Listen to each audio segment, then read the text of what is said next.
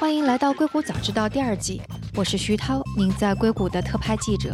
这个世界飞速变化，那就请您借助我的采访，来和全球创新第一时间同步。今天我们的关键词是 Magic Leap。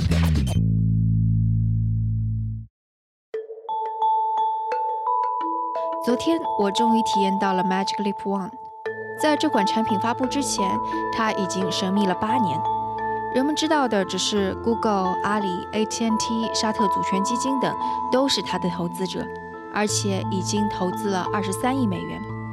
即使我们已经习惯了独角兽公司们天价的融资数额，但是这家公司在任何一个实物产品出来之前就已经融资了二十三亿美元，这依然是一个让人非常惊讶的数字。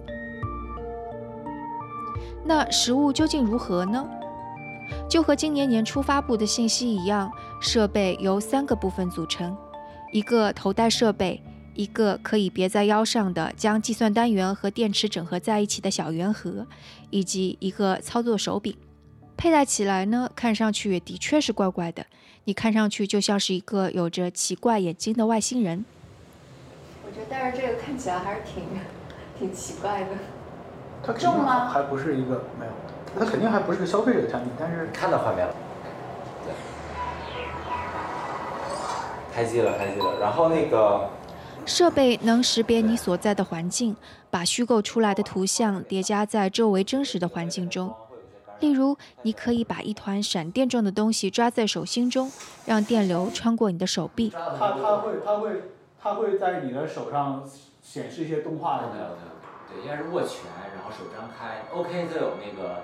手 OK 的话，它会使用。好，然后它开把那个在墙上会显示一些效果，就像你那个墙上有些东西在飘过一样。或者你可以在 Creator 这个应用程序中，把一个玩具小恐龙放在你家的地毯上，或者放在朋友的身上，小恐龙就会走来走去，甩着尾巴，或者从朋友的身上跳下去。就坐在你身上了，可以是吧？坐在你怀里了。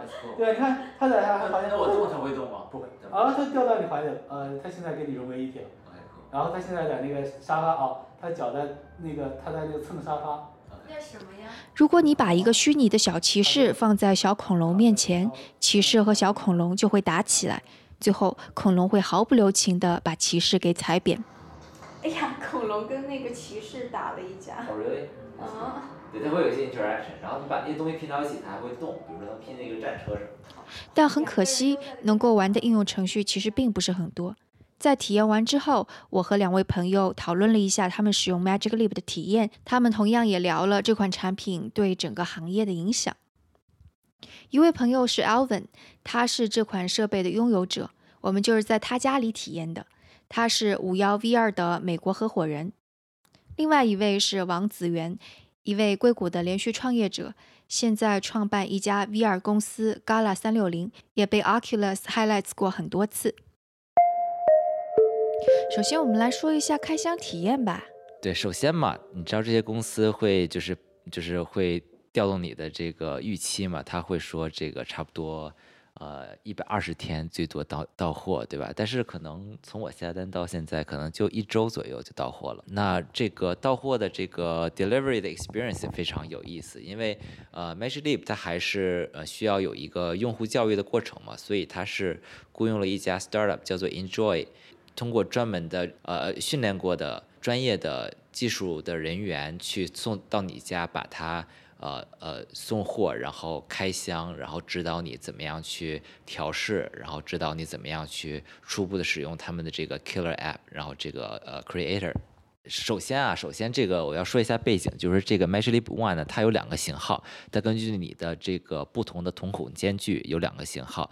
那我是属于瞳孔间距比较宽一点，所以他推荐我用二号机。但是考虑到差不多百分之七十的人都是瞳孔间距比较呃没有这么大的，所以我还是拿了一号机器。这样的话可能适用更多人。那是这是其其一，其二的话呢，它会让你啊开箱，然后给你介绍每一个东西是做什么用的。然后会亲自告诉你怎么样佩戴最好，然后会帮你就完成整个这个呃这个 set up 这个流程，包括用什么样的这个鼻子的支架和这个前额头的支架等等等等，这个体验还是非常愉快的，而且他们都很专业。对我就是还是非常这个印象深刻的。对，其实它的硬件设计也有一些小惊喜，就除了我们之前图片上会看到说它的头戴设备，还有单独的可以挂在腰上的计算单元和电池之外，其实还给头戴设备是配上了五个不同型号的鼻托。对对对，没错没错，这个是考虑到啊，它的这个镜片和人眼睛的这个距离相对距离的关系会非常大的。影响到你的视野角度和看东西的这个成像质量，所以它也有一个呃，就是探测你呃眼睛位置的这么一个功能，所以就是呃会帮你优化一下这个佩戴的方式。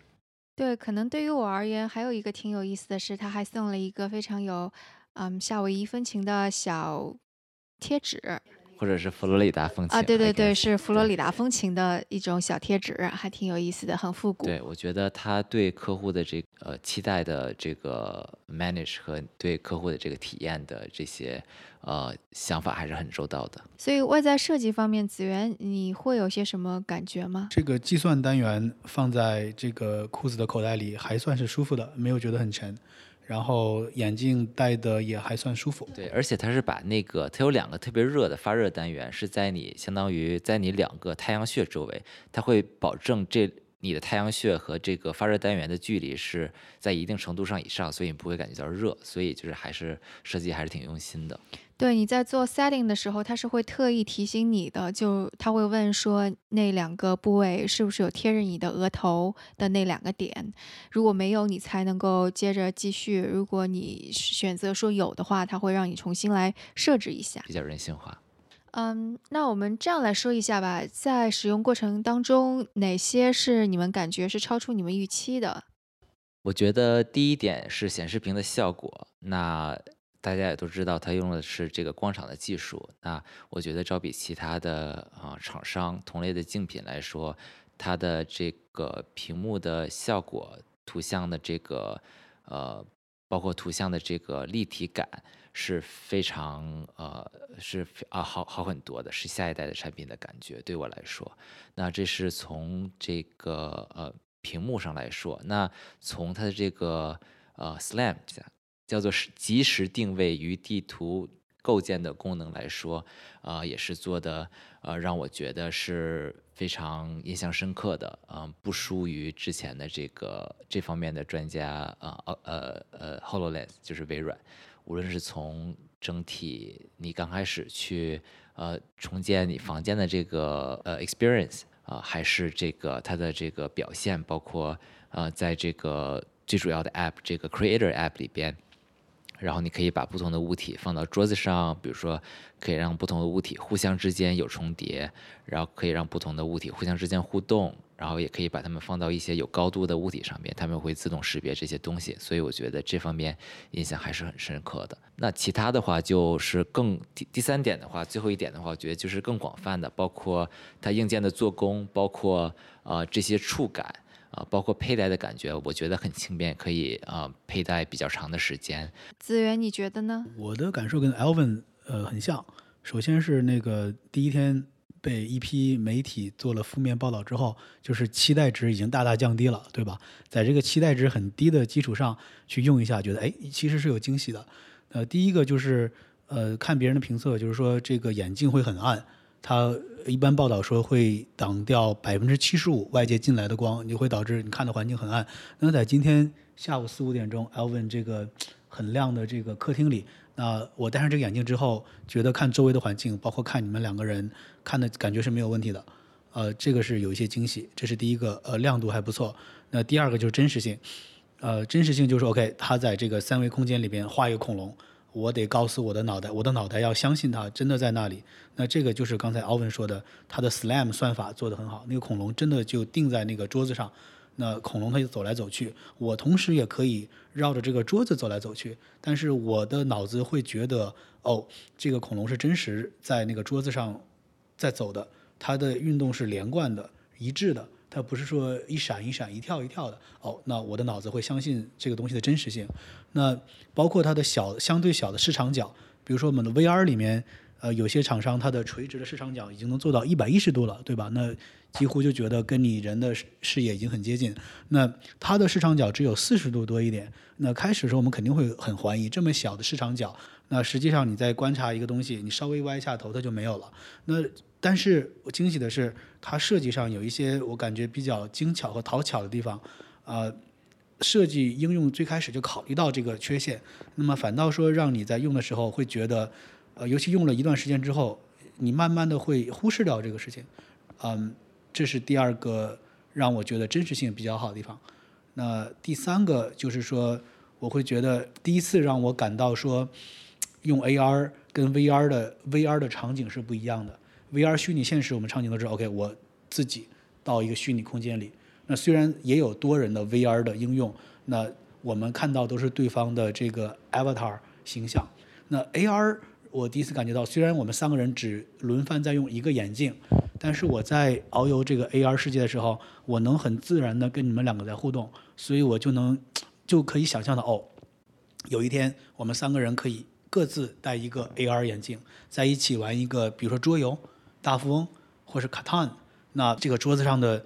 原来是固定的那些纸，那些人的形象就变成动画了，就像《星球大战》里的这个 Hollow Chess 一样。这是在很多场景里是应该是能做出非常非常有意思的应用来的。但就像刚刚子源说的，其实媒体普遍的给出的评价是挺低的，所以你们会觉得哪些是没有达到你们预期的呢？我觉得对于我来说，嗯，还是内容的极度缺呃欠缺，和它这个目前还是面向开发者和面向一些垂直领域的这么一个定位吧。那内容这块儿，嗯，它没有很多的这个 launching app，呃，没有很多，呃。对我们今天尝试的应用程序，差不多也就五六个。可以尝试的是五六个，但是好在这五六个，我觉得他们做的蛮精细的，包括 NBA 呀。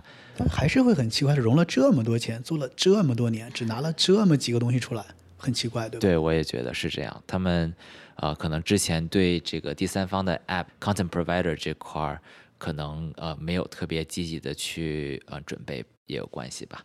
呃，我我觉得这可能跟他们的运营出了其中出了一些问题有关系，因为我的确是记得前几年他们。会说自己已经有了一个非常完善的部门来进行开发者关系，但与此同时，就当时我还觉得蛮惊讶的，因为我觉得他们那时候产品也没有出来呢，他们这个开发者关系是去干嘛呢？但是他们的确说他们会有跟卢卡斯合作啊，跟一些大的啊合作伙伴合作，同时也去面向一些小的开发者。然后，但是很快之后，他们内部。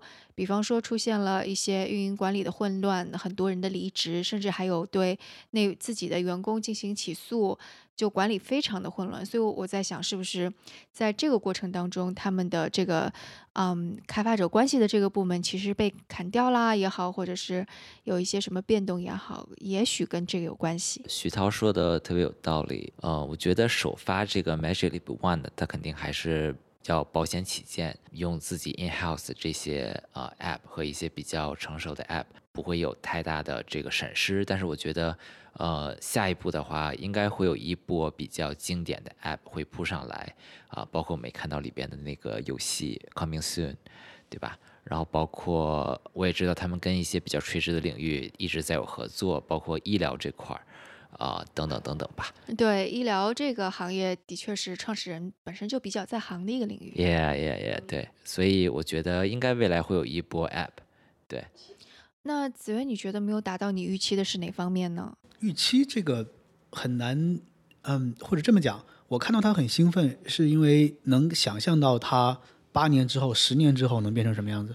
就好像说，你我们当年看到最早期的 PDA 牛顿。或是诺基亚智能手机的时候，那或许能想象到，我我们想象不到，但是我们现在知道了，未来 iPhone、Android 一统天下，Multi Touch 一统天下。那么你如果我们能回去当年看到牛顿刚出来的时候，如果我们知道现在我们知道事情，我们回去再看牛顿很兴奋。那我觉得我看这个 Magic Leap 是这样的，八年之后、十年之后能想象到它能成为非常厉害的东西，但是现在来说。呃，面对 VR、AR 的问题，一个不少都还存在。那次序上来讲，VR 的问题应该会先解决掉，然后才能轮到解决 AR 的问题。这个顺序可能还是没有变，因为呃，VR 上我们所有的几乎大部分之大部分问题，我们都知道解决的办法是怎样了，理论的基础已经很扎实了，分辨率怎么做更高，呃，视场角怎么做更大，怎么让它反应更快，眩晕更少，更轻便。那而且 VR 的场景也很清楚，就是在家里用娱乐自己，把我投射到另外一个地方。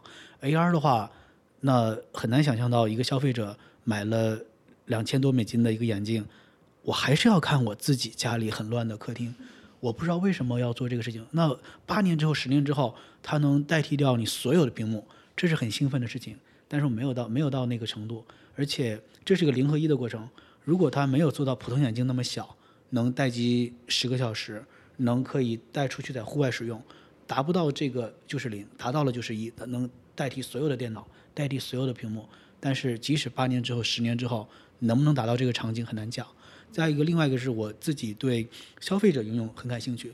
我知道 AR 能有很多很好的呃垂直的 To B 的应用，比如说美国的航母有指挥官带着 Hololens。来辅助指挥这个航母上面飞机起降，这是非常好的 AR 的使用的例子。包括波音的那个飞机的装配厂里面，就说一个飞机里的那个布线非常非常的复杂，那它可以带着 Hololens，以后可能带着这 Magic Leap 来辅助告诉你哦，你这根线该怎么装，那个电路该怎么装，都是很很兴很兴奋的面对垂直应用的，呃，对面垂垂直的应用。但是很难想象说未来两年内、三年内能有一个足够好的 AR 眼镜。能出来让消费者可以买单，买单在家里可以呃非常频繁的使用起来，我觉得还很难看到那一天。嗯，说到 Hololens，其实肯定 Hololens 就是 Magic Leap 的一个啊竞争对手嘛。然后之前我也戴过，其实效果也还不错，因为我当时是在微软他们布置好的专门体验 Hololens 的这样的一个就几个房间里边去体验的。所以你们会觉得？这次 Magic Leap 跟 Hololens 的体验比进步了差不多有多少？我觉得 Magic Leap 还是 AR 硬件革新的一小步吧。对，还有很多需要打磨的东西。这个我觉得硬件这块从来都不是一下子飞跃的，都是需要去市场化、去打磨产品，然后去呃。去 manufacture 等等等等，所以我觉得这个应该是一小步，但是我觉得对于 Magic Leap 的公司来说，算是算是一大步。他们第一代产品，啊，我觉得呃收效还是挺不错的。对我来讲，我我用 Hololens 很少的，还是几个月之前，嗯，印象没有特别深刻。但是似乎来说，就是有报道说 Magic Leap 的市场角只比 hollow lens 大概多了百分之四十到五十，对吧？但是似乎对我来讲，这百分之四十到五十就非常的重要，就是说从那个及格线可能跳过去了。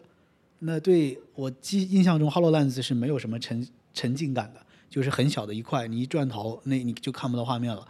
但是 Magic Leap 这个四十度、四十多度的视场角，如果你设计应用设计的足够小心跟精巧，是能骗过我的脑袋。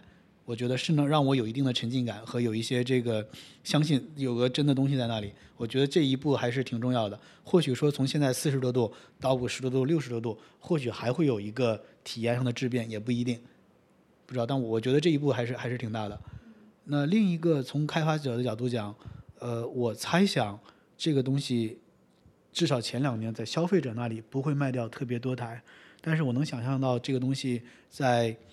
呃，所谓的 location base 的场景里面会有很好的应用，不管是各个行业的垂直应用、商业应用，啊，或是在一些博物馆或一些展会，甚至一些所谓的低高更高级的桌游，呃，都能有很有意思的应用做出来。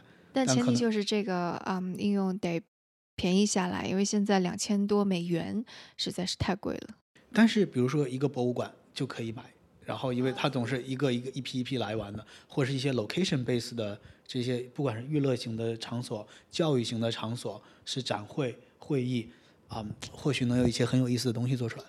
那对开发者而言呢？因为我觉得开发者可能也会面对说，我选择到底要不要在 Magic Leap 这个平台上面进行开发，或者是我优先开发哪个？就像嗯，应用程序开发者会说，我优先开发 iPhone 还是 Android？我个人觉得现在的开发者是全平台性的，就没有很 exclusive 在哪个平台上，可能啊都在做，而且他们的这个 App 可能都会适用到各种各样的平台，所以嗯。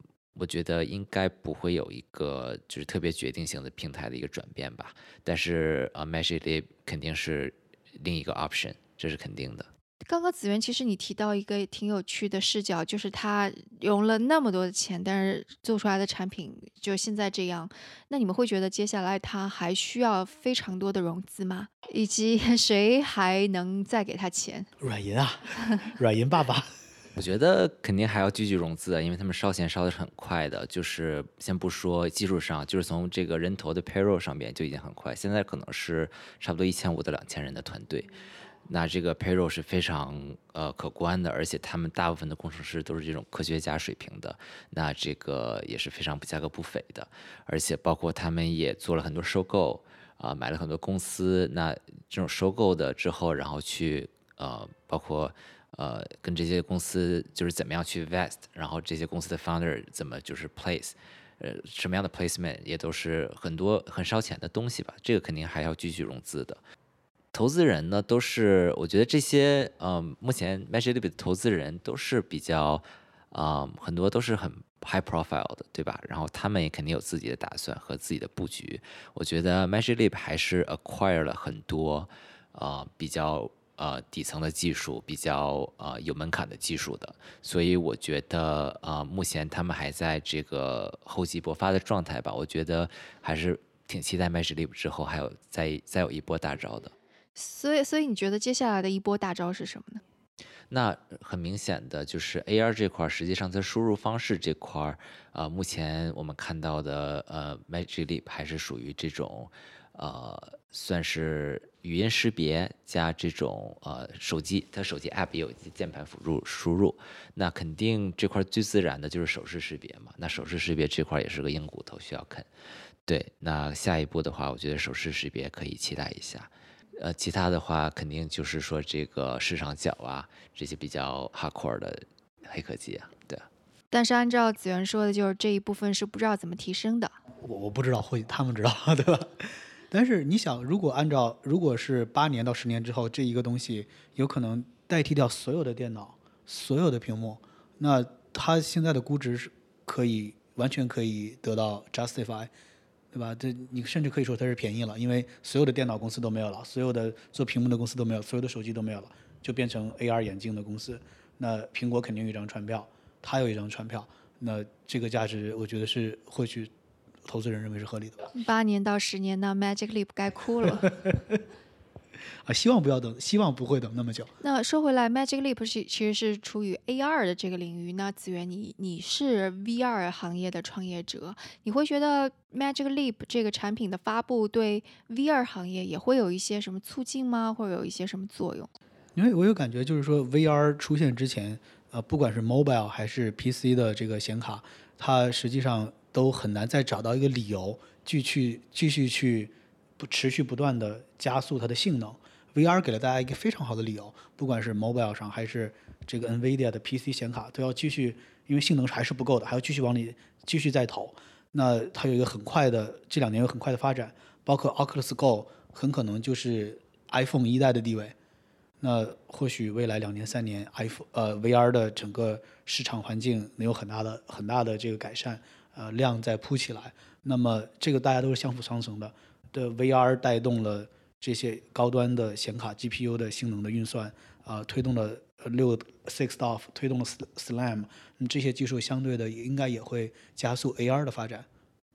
反正我觉得任何一个公司，不管是什么 R，它只要能让这个消费者能接受，哦，你眼你脑袋上应该戴个眼镜，我觉得都是非常好的事情，不管这是什么眼镜，对吧？但 Magic Leap 没有做到呀，至少现在是没有做到的。呃，但但是你想他。比如说，他为什么要做 NBA 这个应用？他做 NBA 那个应用，我理解还是你只能非要坐在场边才能得到最好的效果，对吧？那这个实际上就我猜想，他可能会有一些 PR 上的考虑。你能不能想象说，两年之后，所有去 NBA 看现场的 court side 坐在场边的人，每个人都带一个 Magic Leap，很有可能呀。用这个来加强他，加强他在现场看球的体验。那我们在看 NBA 直播的时候，发现哇，场上所有一百个人都戴着 Magic Leap 眼镜，太奇怪了。那这种这这种行为也正常化了呀？有没有可能？很有可能。包括我们的旧金山的 Asian Art Museum，或是纽约的 Met Museum，有没有可能两年之后，所有入门的人买了门票的，直接给你个 Magic Leap，你戴着眼镜去逛，我觉得也有可能呀。你像你现在你的展品旁边都要放一个说明书，甚至说有些博物馆每个展品旁边放一每个展品旁边放一个 iPad，都可以了。你比如说一个法老墓，对吧？里面画一个法老的站起来，吓死你。那 Alvin 你觉得呢？我觉得就是就是我们其实做内容呃开发的，其实真的不限于平台。那可能 AR 嘛。百分之零的透明度就变成 VR 了，然后 VR 可能有一些透明度就变成 AR 了。那做 App 的话，肯定是比较互通的吧？那可能就考虑到不同的交互方式和不同的这个呃怎样怎样去不同的扬长避短，在不同的硬件上，那这个其实是非常互通的。所以无论是 VR，呃，这个像我们今天 Oculus Go 啊，小米啊，然后这个 VR 便携化，呃。就 standalone 一体机，对吧？其实我觉得都是一些革新啊，呃，都是一些进步啊。那 Magic Leap 出货也是一种进步，所以我觉得其实说这个 VR AR 市场冷下来了，其实是呃真正在做事儿的人的一种积淀的时间啊，我觉得还是有它的意义的。好，那今天的节目就到这里，非常感谢 Alvin 和子源做客硅谷早知道，谢谢 Alvin 提供设备。好，那今天的节目就到这里。如果有什么想法或者评论，请给我们留言，或者在读者群中进行讨论。加入读者群的方法是添加克星电台的微信号，由克星电台小助手拉您入群。微信号是克星电台的拼音全拼 K E X I N G D I A N T A I。也可以要求克星电台小助手拉您入我们的 Telegram 听众群。如果觉得节目对您有启发，也请转发给您一两位朋友们，让他们也听到这档节目，或者在您所使用的音频平台上给我们点赞打星，这都能够帮助更多用户收听到我们。那我们下次节目再见。